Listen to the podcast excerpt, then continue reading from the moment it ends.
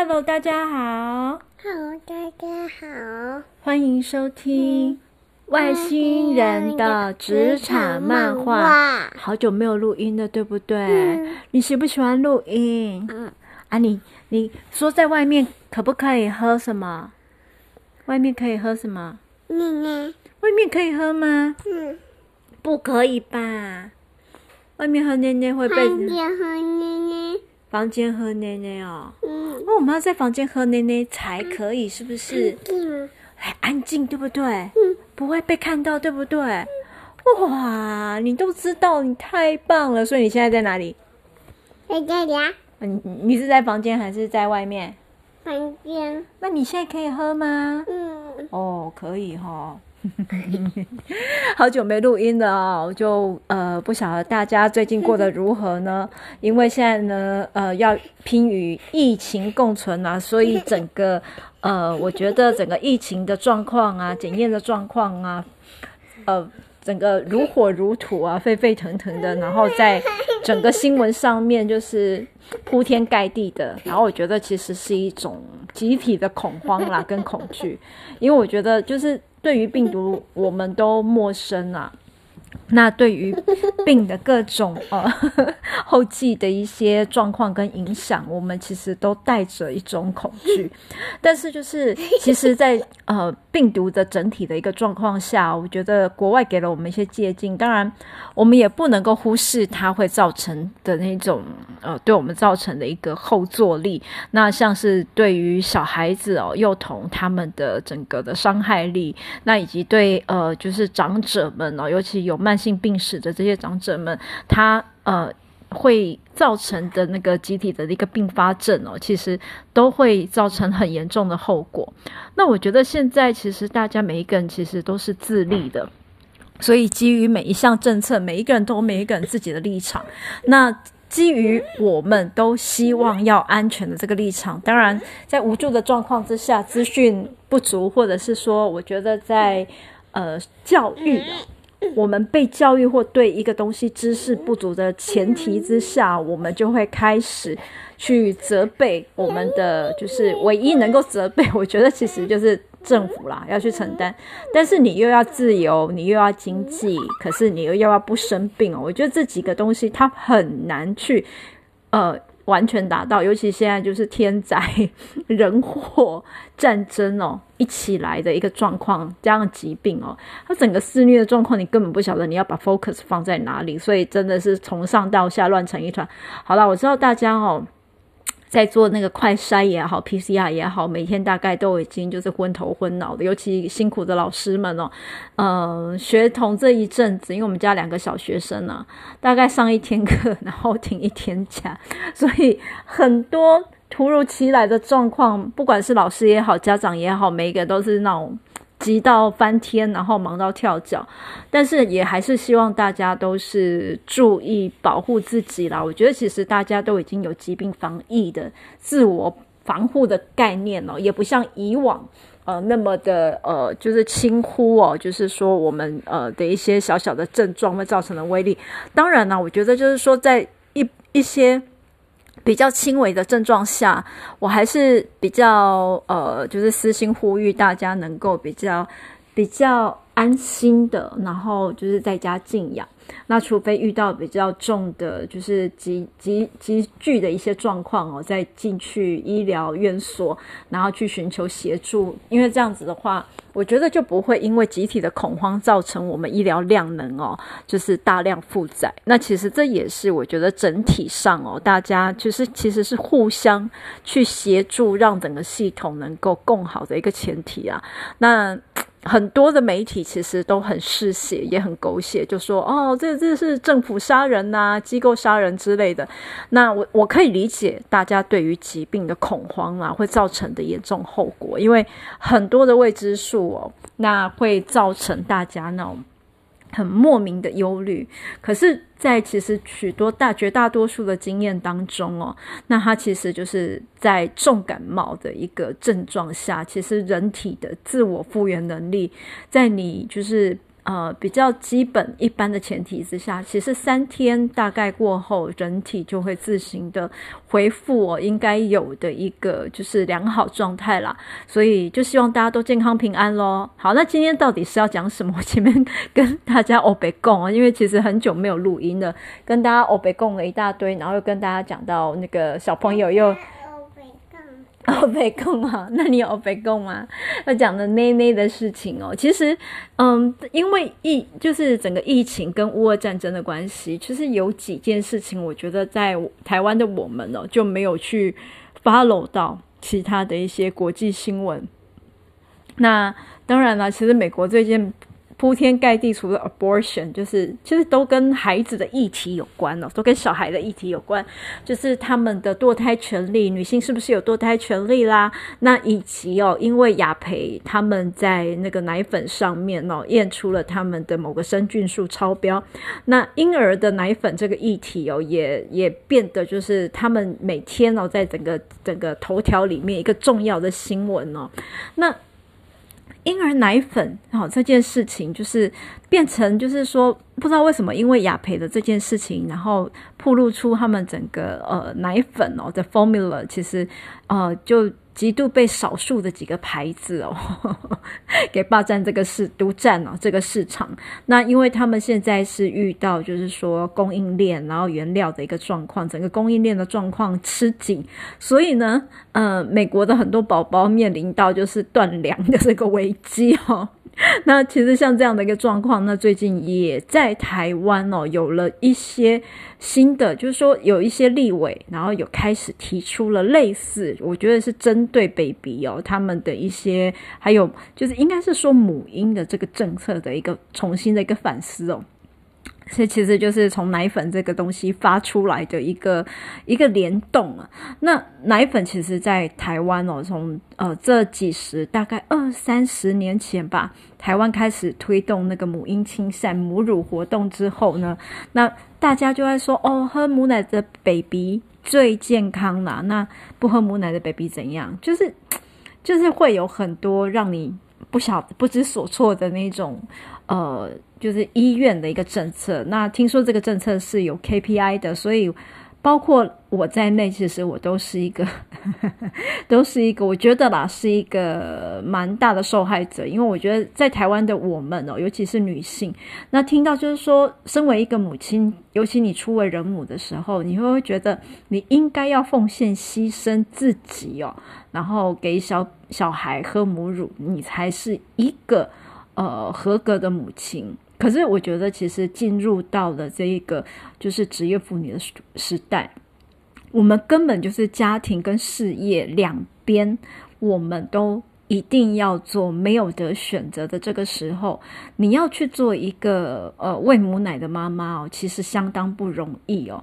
而且我觉得，其实，在整体的政策上，我们的政策拼图哦，对于性别两性平等、工作平等的这种概念，还有整个制度结构，其实对女性还是相对是不友善的。那就当那个 Hunter 这么多年的一个时间以来，我们也知道。在职场上，很多受限的一个限制，我们要未婚、已婚，或者是已婚已生完小孩，小孩已已上完幼稚园等等这些潜规则、潜限制，我们在 qualification 哦，也就是在平等面面试呃 candidate 的这一关，我们就做默默的做了很多的筛选，不想给自己的企业惹麻烦。包含我之前的一个 HR 朋友啊，曾经也提过，就是说。哎呀，他之前哈，因为就是故意把某个女同事，然后从 A 地方调到 B 地方，那那个同事呢，因为刚好在就是才刚结束育婴假，然后就要就是呃接受这样的调动，那嗯，公司就因此被告，就是有那个在性别平等上面的一些状况啦，那公司有呃因为这样子就是被罚款哦，那。可是相对的一个心态，就是说，公司当然他不知道是基于什么样的考量，HR 那时候没有跟我讲了。但是就是基于这样子的一个特殊的一个状况哦，那公司会不会比较能够同理他，给予他比较多的宽带？答案几乎是不可能啊！而且，就算你给他宽带，你的同事在职场上面的人情哦，也会给你很多的压力。因为其实，在呃，就是说，在照顾小孩这一段，我觉得路人甲乙丙丁哦，然后隔壁的邻居啊、同事，永远是最暴力的人哦。他永远有有办法去 criticize 你怎么带小孩，有办法去指导你哦，怎么样去呃照顾你的小孩。那我觉得面对一个就是刚成于成为母亲不久，那刚认认识孩子也不久，因为你知道我们台湾的育婴假也才 也才只有八周，那才认识一个 baby 不久，你就因为你必须要工作、事业、家庭，你全部都要兼顾的状况之下，你被迫要跟你的呃就是刚出生的小孩哦，就是想办法去做呃跟其他的就是呃教养者啊。做交接，然后 也要就是被迫分离哦。我觉得这一段焦虑其实已经是一个压力了。那你还要把母奶的这个东西加诸在我觉得女女性身上，这其实是一件非常残酷而且不公平的事情哦。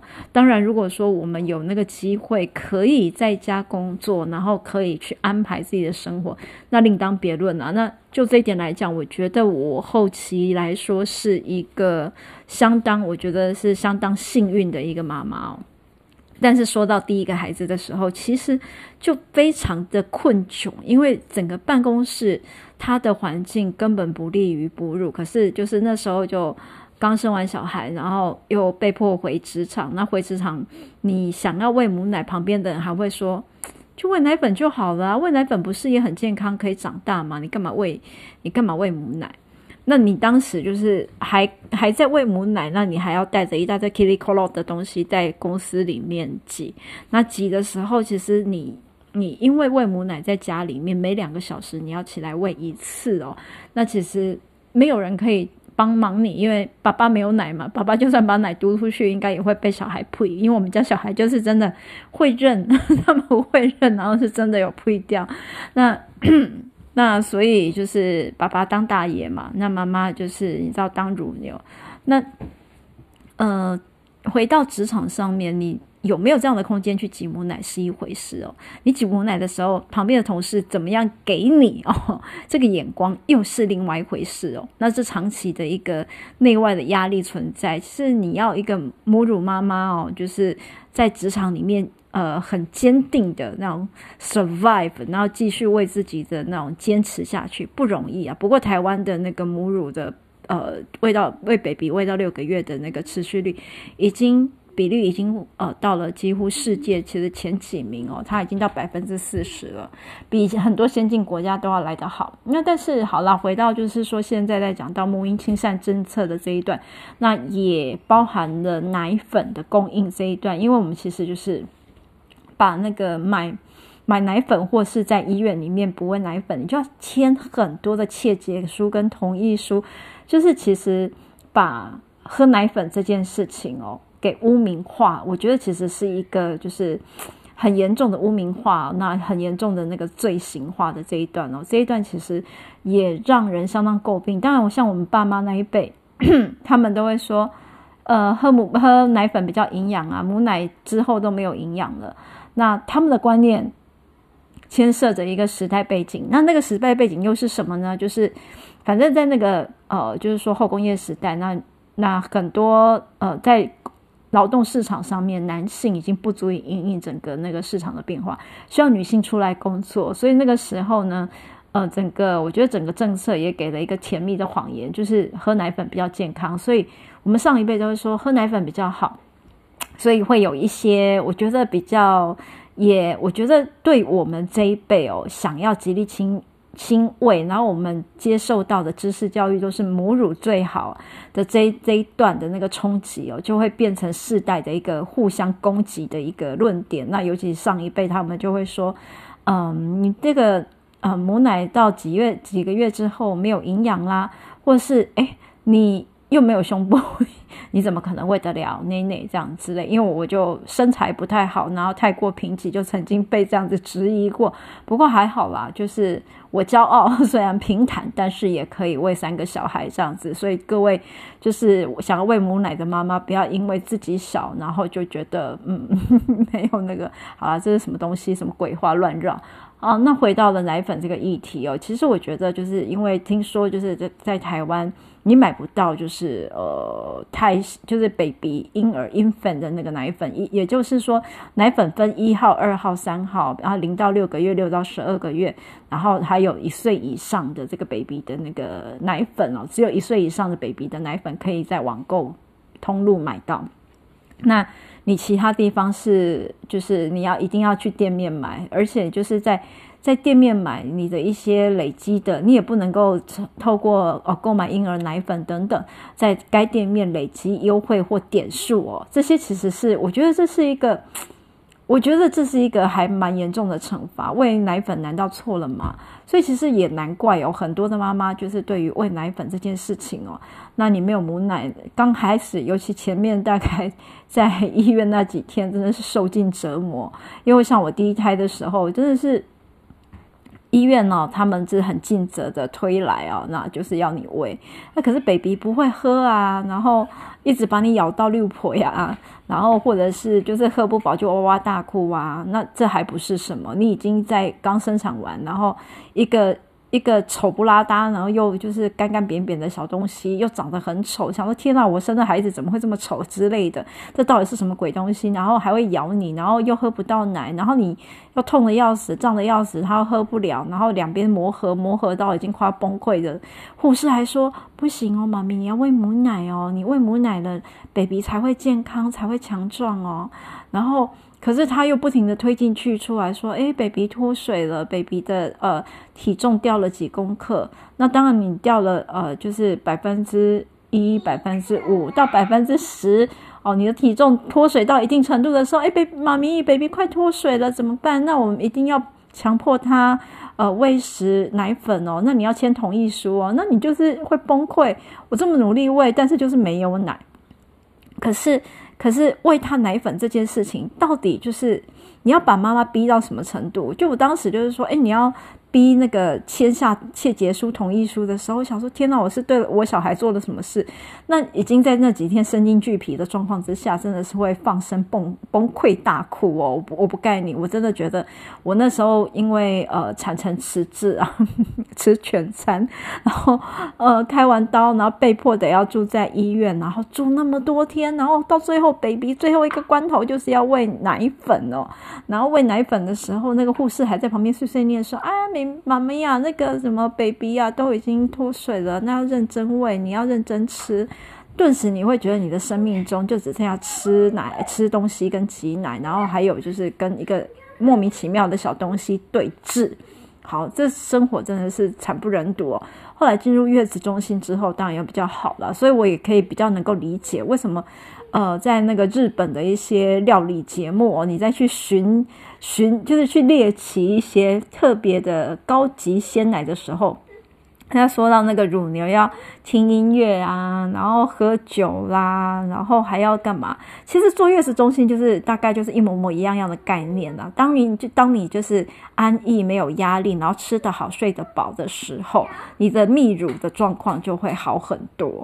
那当然就是说，那也还包含就是说母婴到底要不要亲善，母婴到底要不要同室，那 baby 要不要亲喂这件事情哦，对每一个妈妈都是一个很大的冲击哦。我到底要是就是刚开始哦，我们还要就是我们还研究到底是要百岁育儿法还是亲密育儿法哦。那百岁要把小孩就是关到那边哭，让他哭到睡为止。那亲密育儿就是他哭了就把他抱起来，可以有人说会这样子把他宠坏。那我们那时候就是真的第一个就是完全不懂，然后放在。房间里面，然后拿着一个遮罩放在里面，他一直哭。我们到底要抱不抱？然后这边忍了很久，看了半天，然后就很紧张，每天就是在那种犹豫不决当中，到底要抱不抱？后来决心就是抱了啊。那那让他睡在旁边，我们安心，他也安心。我们睡着，他也睡着。那整个的状况就好很多。因为原先我们想说啊，妈妈就一定要休息，那我们休息就会泌乳多。但是，诶，各位听众。事情不是这样的。当你决定要喂母乳的时候，你还是要起来挤奶。你不挤奶的话，你就会乳腺炎。那你乳腺炎的话，就是你更挤不出来，你还可能要去做开刀这件事情。所以你就被迫每天要在固定时间把它挤出来，放在里面冰起来，然后冰起来，然后再拿去，了让他们加热，再喂给他。那与其要这样子收收关关弄弄半天呢，那不如就是直接。我觉得睡觉时间就是不要犹豫了。如果你要喂母奶，就亲喂了吧。那当然挤出来有好处啦，挤出来就是如果爸爸，呃，你妈妈累的时候，爸爸可以就是你知道有机会跟 baby 做一个爱的亲密接触，然后也可以跟小孩有一些些互动哦，就是不会都是会只有妈妈一个人的事了。那只是说，就是我觉得，就是对于母奶妈妈有这样子的挑战，更何况我们还要进去职场，一有压力哦，吃的不好，睡得不好，旁边的人还会指指点点的时候，你奶量就少，奶量少了，你又责备自己，责备自己又更少，到最后就停奶了。那为什么不能喝奶粉？可以呀，你小时候喝母奶，其实你现在哪一个人记得下小时候？你有喂过母奶，或者是你喂过母奶之后，你真的看到妈妈就是妈妈哦，I love you，哦，我真的是爱你爱到死吗？并不会。我家现在的四年级的小孩，就每天哦，那时候明明喂母奶喂到就是觉得自己累得快要死掉，现在每天还是给你就是顶嘴哦，顶到你想要把他给就是给他雷出去，你知道吗？就是想要把他赶出去，永远永远永远永远，你给我闭嘴，不要再。忤逆我，顶撞我，他就已经到这么叛逆的时候了。喝母奶的 baby 哪有这么好教，并没有，也没有说特别健康、特别长高、特别好壮壮、特别帅。好啦，各位这些误会你就不要再存在你心中，不要再纠结了。那如果说真的没有时间，或者是你的身体状况不稳允许，因为我觉得那个奶奶啊，这个东西是很讲究天分，而且你还要有时间跟他磨。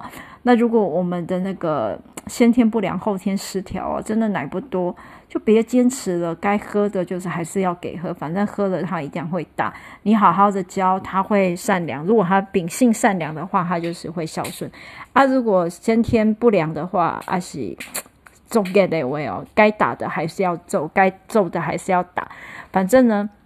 用词在这边跟大家做分享了，那也希望就是说，目前哦，国内几个直立在倡议哦，呃，就是奶粉哦，就是也可以作为亲善政策的这些呃努力的人们哦，能够把这些概念哦，就更更好的去传达，因为我觉得这是一个。呃，必须要把我们过去这几十年的一个结构性的那个，就是深根于妈妈内心的那种，我觉得既恐惧，可是其实他在事实上我们没有被真正教育到，我们遇到这些状况的时候该怎么办？当你没有捏捏的时候，你要怎么样去应对？那不是哦，一个我觉得不是一个护士来说，妈妈你不你你你打退奶针是不对的哦，妈妈你没有喂母奶，baby 会不健康，不要接受我觉得整个结构是恐吓，而是有母奶呢，baby 他相对会从妈妈身上得到更多的温暖跟抗体，我们鼓励。但是其实奶粉也可以提供给 baby 足够的营养，我觉得是需要一个 balance 啦。那这是一个结构性我们需要去做的破坏，就像这次病毒啊带给我们很多新的冲击。比如说以往我们都会觉得啊生病感冒就假装在办公室里面。老板就会觉得哦，你连生病了都还来上班，你好认真，你好辛苦哦，我要给你加薪。嗯，喜安呢，各位同学，你的病毒呢会传给其他人，然后会把整个公司的生产力呢给弄得不好。所以现在大家都知道，生病就给我乖乖待在家里，卖出来是给 害别人哈。然后呃，我觉得这是在健康卫生政策上面的一个意识的整体集体教育哦。一个震撼教育，一个抬头。那讲到这边呢，好，最后想要跟大家分享的，就是说这整个天灾人祸，还有这整个环境的议题哦，我很想很想推荐大家去读一本，其实我觉得不太好读的书啦，但是我觉得，呃，二零二二年，二零二。二一二二年哦，因为整个气候的变迁，极度的极度的气候，然后还有整个社会议题有疾病的一个反扑哦，让我想到了之前大概二零零六年零零六零七年吧，我那时候看到一部小说，分上上下册，非常厚的一本，叫做《群》，他是研究海洋的一个学家，一个德国的法兰克，作者叫法兰克。那因为在呃海洋里面出现了不明的一个生物哦，那它对于我们人类世界整个工业化的一个呃变迁的一个。一个反扑，然后这一个很奇异又悬疑又科幻的一个小说，其实也把我们整个环境卫生啊，然后环保政策，我觉得他那个意识倡议的写得很过瘾，但是刚开始其实不太好读哦。请大家有时间的时候呢，去找这本书来读一读。它其实还有第二部小说叫做《海》，嗯，其实我觉得以它的笔触哦，应该也不是太好吞呐，因为《海》我还没有找到，我还没有看呢。但是《群》这一本，我还蛮建议大家在这么混乱的时刻，好好的读一下，然后好好的去体会一下。在这个之下，那个又有天灾，又有战争，又有人祸的时候呢，我们是要怎么样，用什么样的心态去面对？那会到遇到什么样的议题？那环境他们是透过他们自己的意识来唤醒哦，我们对呃自身环境的一个重视。我觉得这可能是我们当下大家都应该要思考的观念。好了。我们家贺妮妮的小朋友，诶，又到处跑。那他现在也在认真的，嗯，接受妈咪的教育，就是乖乖的在呃隐秘的地方喝奶奶。不然他其实因为长大了，他随处呢就是想要来一口。那随处来一口的时候，你的衣服就会被乱掀。其实这个东西是嗯很嗯汤的，所以我都教他在房间喝哦。那虽然他已经还蛮大了，可能只是喝个安慰奶，但是他还是非常的喜欢跟你有一些亲密的一个拥抱跟连接啦，这个部分很可爱。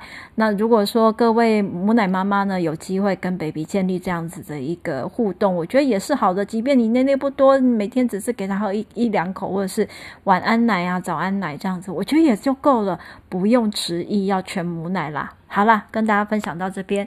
今天呢，谢谢大家，就是这么长一段时间忍受我，就是都没有出现了。但是我其实也在反省我自己哦，就是这样的碎碎念究竟 是不是一个很好的主轴啦？那也不知道各位好朋友喜不喜欢听。不过久久这样子浮上来一遍，应该跟大家找打个招呼哦，大家也会觉得开心呐、好喽，嗯，祝大家身体健康，万事如意。来，妹妹跟大家说谢谢大家。